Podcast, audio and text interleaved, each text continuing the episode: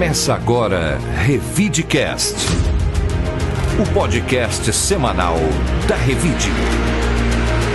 Oferecimento Ribeirão Shopping, sempre muito mais. Olá, eu sou a Bel de Farias. Vamos às principais notícias da semana na nossa cidade e região. É o Revidecast, o podcast da Revide. Revide. E essa semana quem vai me acompanhar com as novidades da cidade é a editora do portal Raíssa Scheffer. Segundo o boletim do consórcio de imprensa desta quarta-feira, dia 7, no Brasil já são 528.611 mortes e 18.908.962 casos confirmados da Covid-19. É, Bel, e os números de Ribeirão também estão dando sinais de melhora. A taxa de ocupação dos leitos das UTIs destinadas à Covid caiu para menos de 80% aqui nessa quinta-feira em Ribeirão. Já os leitos de enfermaria estão com índice de 60 65% de ocupação. Segundo o boletim epidemiológico divulgado pela Secretaria Municipal de Saúde, também na quarta-feira, a cidade soma 2.587 mortes e 94.632 casos confirmados. Revide.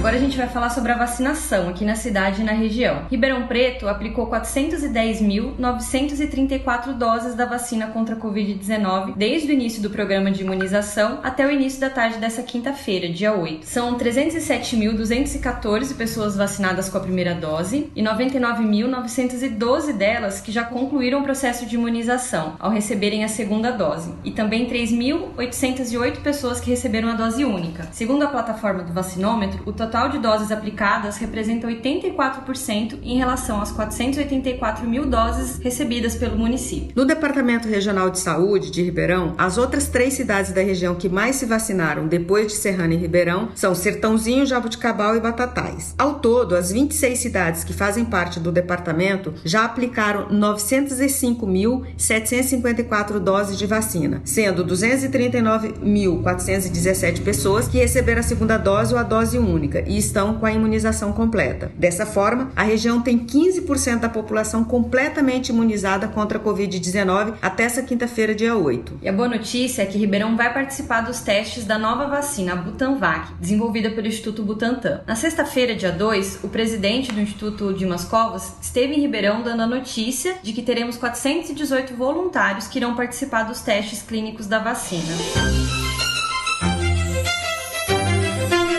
Revide. Uma outra boa notícia foi o início dos pagamentos na terça-feira, dia 6 de julho, do auxílio emergencial do governo municipal para famílias em situação de vulnerabilidade e que irão receber 600 reais em três parcelas. O programa Acolhe Ribeirão foi criado com o intuito de auxiliar as famílias em vulnerabilidade social durante a crise enfrentada na pandemia. 11.219 pessoas conseguiram o auxílio emergencial. A retirada do dinheiro pode ser feita pelo aplicativo do Caixa Tem, direto nas agências bancárias da Caixa Econômica Federal ou nas lotéricas. As outras parcelas serão depositadas nas mesmas datas nos meses de agosto e setembro. Caso o dia do pagamento seja feriado ou no final de semana, será feito no primeiro dia útil subsequente. Ao todo, 12 milhões de reais serão depositados para até 20 mil famílias da cidade, segundo a administração municipal. Os recursos são provenientes de verbas não utilizadas pelo executivo e pelo legislativo. Depois de muito tempo com o comércio fechado, os comerciantes resolveram abrir também durante o feriado em Ribeirão Preto. O dia 9 de julho é comemorado no estado de São Paulo pelo aniversário da Revolução Constitucionalista de 1932. De acordo com o Sindicato do Comércio Varejista, o comércio tradicional de rua irá funcionar das 8 às 18, enquanto os shoppings funcionarão das 10 até as 21 horas, com um limite de 40% de ocupação devido à pandemia. É, só que os bancos não vão abrir. Isso de acordo com a Federação Brasileira dos Bancos, a Febraban. As áreas de autoatendimento e os outros canais digitais de serviços vão continuar disponíveis no feriado. Outro assunto que foi recorrente nesta semana foi a mudança do tempo voltou a esquentar na cidade. A cidade voltou a registrar os mesmos 30 graus que estamos acostumados. As manhãs e à noite a temperatura cai um pouco, mas durante o dia, Ribeirão, mesmo no inverno, continua com as temperaturas nas alturas e com o tempo muito seco. A previsão de chuva é para o fim do mês. É, com o intuito de incentivar a retomada da economia, o governador do estado de São Paulo, João Dória, anunciou nesta quarta-feira, dia 7, a realização de 30 eventos modelo nas áreas de economia criativa, negócios, lazer, esportes e turismo, seguindo rigorosamente rigorosamente todos os protocolos de segurança, os eventos acontecerão na capital e no interior, em um ambiente controlado, tudo a partir do dia 17 de julho. Serrana, que recebeu o projeto S de imunização em massa da população, é uma das cidades do interior a receber um desses eventos, um festival sertanejo que ainda não tem data definida. Todos os participantes e funcionários dos eventos serão testados para a Covid-19 com testes de antígenos aprovados pela Anvisa que apresentam resultado imediato. Para maior segurança, haverá limitação de público. Após o evento, os participantes serão avaliados e acompanhados gradativamente para que testes em eventos mais complexos possam ser realizados. Revide. Marina, e a edição da Revide? Quais são as novidades dessa semana? Oi, Raíssa. A Revide dessa semana é impressa e traz muita informação interessante. A entrevista, por exemplo, é com a advogada Cristiane Herédia, que esclarece dúvidas sobre a legislação trabalhista em tempos de home office. Também temos dicas de cardápio para o inverno, iniciativas solidárias para aquecer quem passa frio nas ruas e atualizações sobre a Covid-19. Para falar sobre a reportagem de capa, vou chamar a repórter Paula Zuliani, que conta em detalhes. Olá, Marina e ouvintes do nosso Revidecast. A capa dessa semana repercute os dois anos da chegada da plataforma robótica Da Vinci em Ribeirão Preto. Trazida pelo Hospital São Lucas, essa tecnologia tem proporcionado inúmeros benefícios, tanto para o trabalho do cirurgião quanto para a gestão do hospital e, especialmente, para a qualidade de vida dos pacientes. Graças ao equipamento, intervenções mais complexas em diferentes áreas da medicina podem ser realizadas com maior delicadeza e precisão, minimizando o risco de sequelas e contribuindo para uma rápida recuperação. Na matéria, o nosso leitor vai encontrar mais informações interessantes, juntamente com os depoimentos do Dr. Pedro Palocci, presidente do Grupo São Lucas, e dos urologistas Dr. Armando dos Santos Abrantes e Dr. Yuri Dantas Nobre, que operam com auxílio do Da Vinci. Eu sei que eu sempre falo isso, mas é verdade. Vale a pena conferir. Revide.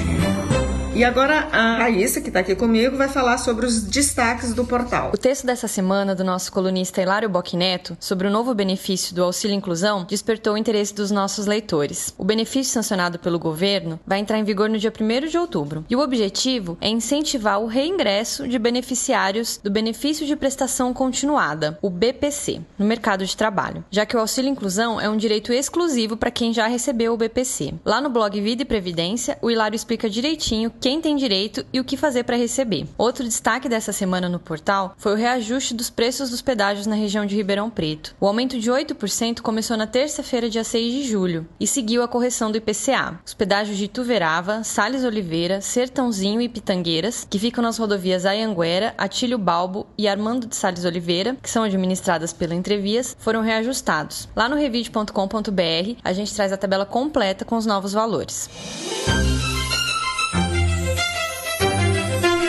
Revide. Marina, e para o fim de semana, quais as dicas de filme, livro e série que você tem para sugerir para os nossos ouvintes? Oi, Bel. Aqui vão as dicas para o final de semana. Estreou na Netflix a série Elise Matsunaga, Era Uma Vez Um Crime. O seriado documental conta a história do crime que chocou o Brasil. Elise matou e esquartejou o marido e foi condenada à prisão. Nessa produção, ela dá a primeira entrevista sobre o caso. Para quem prefere filmes, aqui vai uma sugestão de outro documentário, Diego Maradona. Disponível no HBO Max, o longa conta com mais de 500 horas de gravações inéditas do arquivo pessoal do jogador. Um prato cheio para os fãs de futebol e de Dieguito, que nos deixou no fim do ano passado. E continuando na pegada realista, com tudo o que está acontecendo no mundo, vale ficar antenado com a ciência. Por isso, a dica de leitura é Ciência no Cotidiano, Viva a Razão, Abaixa a Ignorância, por Natália Pasternak e Carlos Orsi. A obra apresenta conceitos, fatos e ideias da ciência que encontramos diariamente sem perceber. Vale conhecer um pouco mais desse universo tão abrangente e necessário. Por hoje é isso. Fico por aqui e volto na semana que vem com mais sugestões. Até lá! Revide. Quero agradecer a Raíssa, que me ajudou aqui nessa semana, porque o Murilo está de férias. Agradecer aos ouvintes que nos acompanham toda semana e desejar um excelente fim de semana para todos. Bom, gente, bom final de semana para todos nós, né? E obrigado por acompanhar a gente. Até semana que vem. O Revidecast tem a edição do Rodrigo Leone e está disponível nas plataformas de áudio Spotify, Amazon, YouTube, SoundCloud, Deezer, Apple Podcasts e Google Podcasts. Você ouviu Revidecast. o podcast semanal da Revide. Oferecimento Ribeirão Shopping, sempre muito mais. Informação de qualidade tem valor. Incentive o bom jornalismo.